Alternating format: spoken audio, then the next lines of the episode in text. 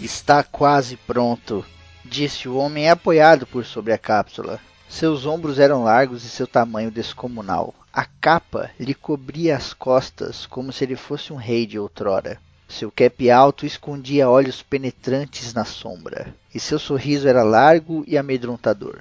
O laboratório era imenso, mas as instalações eram de um amadorismo sem igual. Fios cruzavam o chão a todo instante, tubos com substâncias líquidas fluíam de todas as partes, culminando na imensa cápsula que mais parecia um caixão de metal.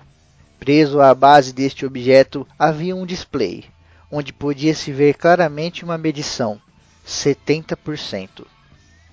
A demora de vocês quase me fez pensar que não mais viriam. O homem imenso falou, sozinho na escuridão do laboratório. Vejo que Sagat e Vega foram derrotados. Isso é uma pena. Afaste-se da câmara, Bison. Um dos homens que se aproximava falou. Sua voz era um trovão, as sílabas eram terremotos e as palavras eram tornados. Estava quase nu e seu peito era forte e peludo, como de um urso. Seu nome era Zangief. Mas o homem da capa não estava sozinho ali. De uma das colunas do teto, um homem saltou para o piso. Sua armadura dourada iluminava o laboratório, revelando sua majestade. Krauser! exclamou o mais novo convidado do cômodo. Se aproximava ao lado de Zangief e por sobre sua cabeça descansava um boné vermelho. Irmão! chamou o homem de armadura, e das sombras Gizzy surgiu. O display mostrava 75%. Os homens que entravam no cômodo, Terry e Zangief, tinham dois dos melhores lutadores do mundo à sua frente. Mas eles não podiam recuar. O projeto que ali era realizado não poderia ser concluído, ou eles teriam sérios problemas futuramente. Antes que qualquer ação pudesse ser tomada, ouviu-se uma frase: Power Gazer. Terry Bogard subiu aos ares em um salto sobre-humano. Sua mão se iluminou em um fraco brilho amarelado, e quando seu punho tocou o solo, poucos centímetros à frente de Gizzy Howard, uma enorme coluna de energia subiu do solo, levantando grande quantidade de cimento e terra do chão. Gizzy se esquivou do golpe com um rolamento lateral, e antes que Terry pudesse se recuperar, ele o surpreendeu com uma série de socos no estômago. Depois do quinto golpe, um chute foi desferido e Gizzy agarrou Terry pelo pescoço. Com um grito, ele arrastou o jovem de boné vermelho pela sala e o pregou na parede. Ali, do outro lado, Zangief partia em disparada. Com as mãos abertas no ar, ele chegava até Krauser com um abraço de morte. O homem da armadura agarrou o punho do Brutamontes e tentou erguê-lo no ar, em um movimento giratório, mas Zangief lhe surpreendeu em peso e força. O russo então agarrou a cintura de Krauser e, como se ele nada pesasse, o girou no ar. Os olhos de Krauser se esbugalharam e agora ele estava de ponta cabeças, cercado pelos braços enormes do inimigo. Ciclone vermelho, o russo bradou, e com uma força descomunal saltou pelos ares, com Krauser ainda preso em seu abraço. Girando sem parar, ele aterrissou, com a cabeça do inimigo por entre suas pernas. Um som seco de ossos se partindo pôde ser ouvido, e isso chamou a atenção de Gizzy. No instante em que ele se virou para olhar o irmão desmaiado no solo, Terry se aproveitou. Bogard aplicou uma rasteira forte e veloz que deixou Gizzy desequilibrado.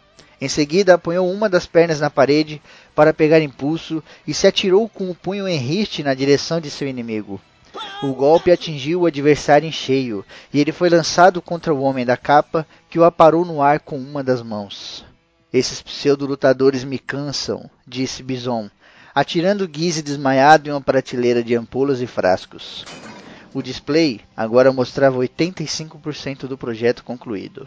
Bison lançou sua capa no rosto de Terry, que a retirou da frente imediatamente. No entanto, nesse meio segundo, o laboratório se iluminava com uma forte luz azulada, e Bison agora vinha rodopiando pelos ares, coberto por energia psíquica.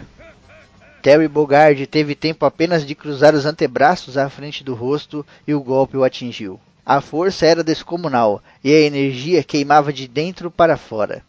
Um grito de dor foi ouvido e Terry caiu derrotado. Zangief se preparou para correr do outro lado do salão, mas Bison antecipou o golpe. Então o russo observou o inimigo se teletransportar através do ar e aparecer por sobre sua cabeça. Com o uniforme vermelho e as ombreiras prateadas, Bison caiu sobre Zangief de braços cruzados. O impacto descomunal fez o laboratório inteiro estremecer. Já não havia mais inimigos no cômodo. Bison apanhou sua capa e se aproximou da cápsula, voltando a examinar o objeto. Se apresse. Preciso transferir minha energia para seu corpo antes que tenhamos mais visitantes inconvenientes, disse o general. Eles já chegaram e não pretendem ir embora tão cedo. Um dos olhos de Bison deu um espasmo. Ele conhecia aquela voz e sabia quem se aproximava. Vou dar-lhes a chance de irem embora agora mesmo. O sorriso largo e prepotente habitava seu rosto. Vou te dar a chance de beijar minha luva, provocou o outro visitante. Ryu e Ken entravam no local. Com os punhos erguidos, se moviam de um lado para o outro, prontos para a ação. E assim eles fizeram. Correram e se dividiram, visando atacar Bison pelas laterais. Ken saltou e girou no ar, com sua perna esticada, enquanto Ryu preparou uma grande bola de energia e disparou contra Bison. O homem imenso defendeu a bola de energia e foi atingido pela perna de Ken Masters mas bastou o Playboy aterrissar para que o punho energético de Bison o procurasse. O golpe o atingiu no rosto e ele se desequilibrou. Ryu atingiu dois socos nas costas de Bison, que fez o general se curvar para trás. Então o japonês lhe aplicou outra bola de energia nas costas. Bison foi atingido em cheio e lançado para frente. Para o azar do dono da Shadalu, Masters já o esperava. E com o punho em chamas, quem o atingiu? Em um gancho monstruoso, impulsionado por um salto, era o mítico Shoryuken. Bison caiu do outro lado da sala, com a farda amarrotada e a aba do cap partida. O display agora mostrava 95% do projeto concluído. Acha que vamos sobreviver à explosão? perguntou Ryu. Cara, a gente sempre sobrevive, respondeu Ken. Ken e Ryu se posicionaram a uma distância segura da câmara metálica. Fecharam os olhos e concentraram suas energias. A poeira ao redor deles bailava no ar. As prateleiras trepidavam e as pedras do chão sacudiam de um lado para o outro. Os braços dos amigos moviam-se em conjunto pelos ares, numa coreografia que eles conheciam muito bem. Movimentos circulares iam e voltavam enquanto a energia era concentrada em um único ponto. Aquele deveria ser um Hadouken especial, com força e energia duplicadas. Então, quando a hora chegou, eles juntaram a energia nas mãos e dispararam. Os dentes à mostra e os olhos bem abertos mostravam a força que empenhavam no golpe. Suas roupas esvoaçavam no vento produzido pela energia, e a cápsula foi atingida e para a infelicidade de Bison, com apenas 96% do processo concluído.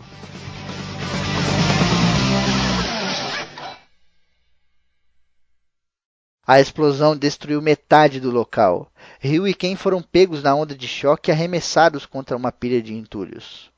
Os lutadores haviam concluído seu objetivo. O corpo que Bison preparava não mais poderia receber a energia psíquica do seu próprio corpo ledo engano.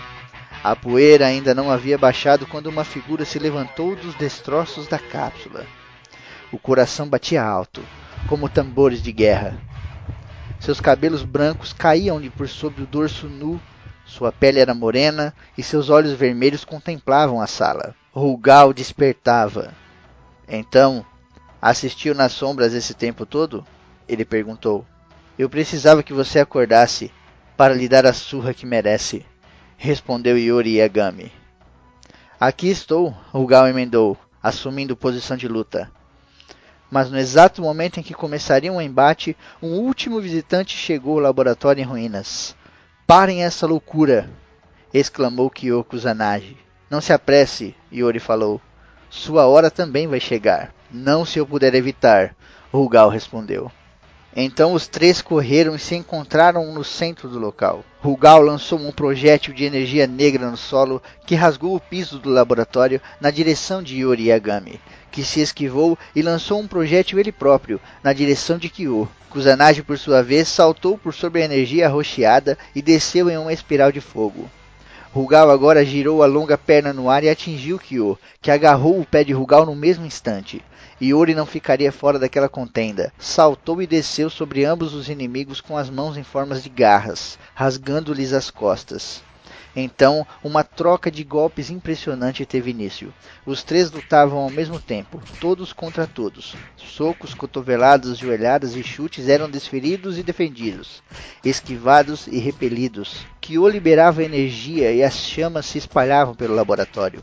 Yuri fazia o mesmo, e sua energia da lua tomava conta do local. A energia de Rugal imitava a de seus inimigos, cobrindo tudo com um plasma cinzento e abrasivo.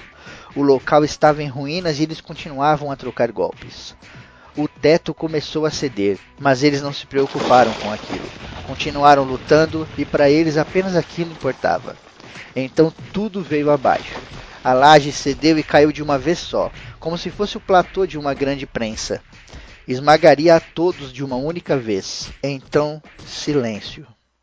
Os lutadores não mais lutavam, estavam congelados no tempo. A poeira no ar não mais se movia, a própria laje que caía agora estava suspensa no ar, como se estivesse sendo barrada por uma força invisível. O tempo havia parado, por completo. Os corpos dos outros lutadores, entre eles Zangief, Krauser e todos os outros, foram removidos dali, como num passe de mágica. Então a presença se revelou. Era um homem alto, de cabelos brancos e curtos. Vestia calças brancas e em seu peito levava uma imensa tatuagem. Seu nome era Yamata no Orochi. Em poucos instantes, Kyo, Yuri e Rugal não estavam mais ali também. Orochi havia retirado todos do laboratório em ruínas. Havia salvado a vida daqueles que poderiam ser pegos no desmoronamento. E então a presença falou, como ultimato pela vida. Apenas eu terei o direito de retirar a vida de vocês, e ninguém mais.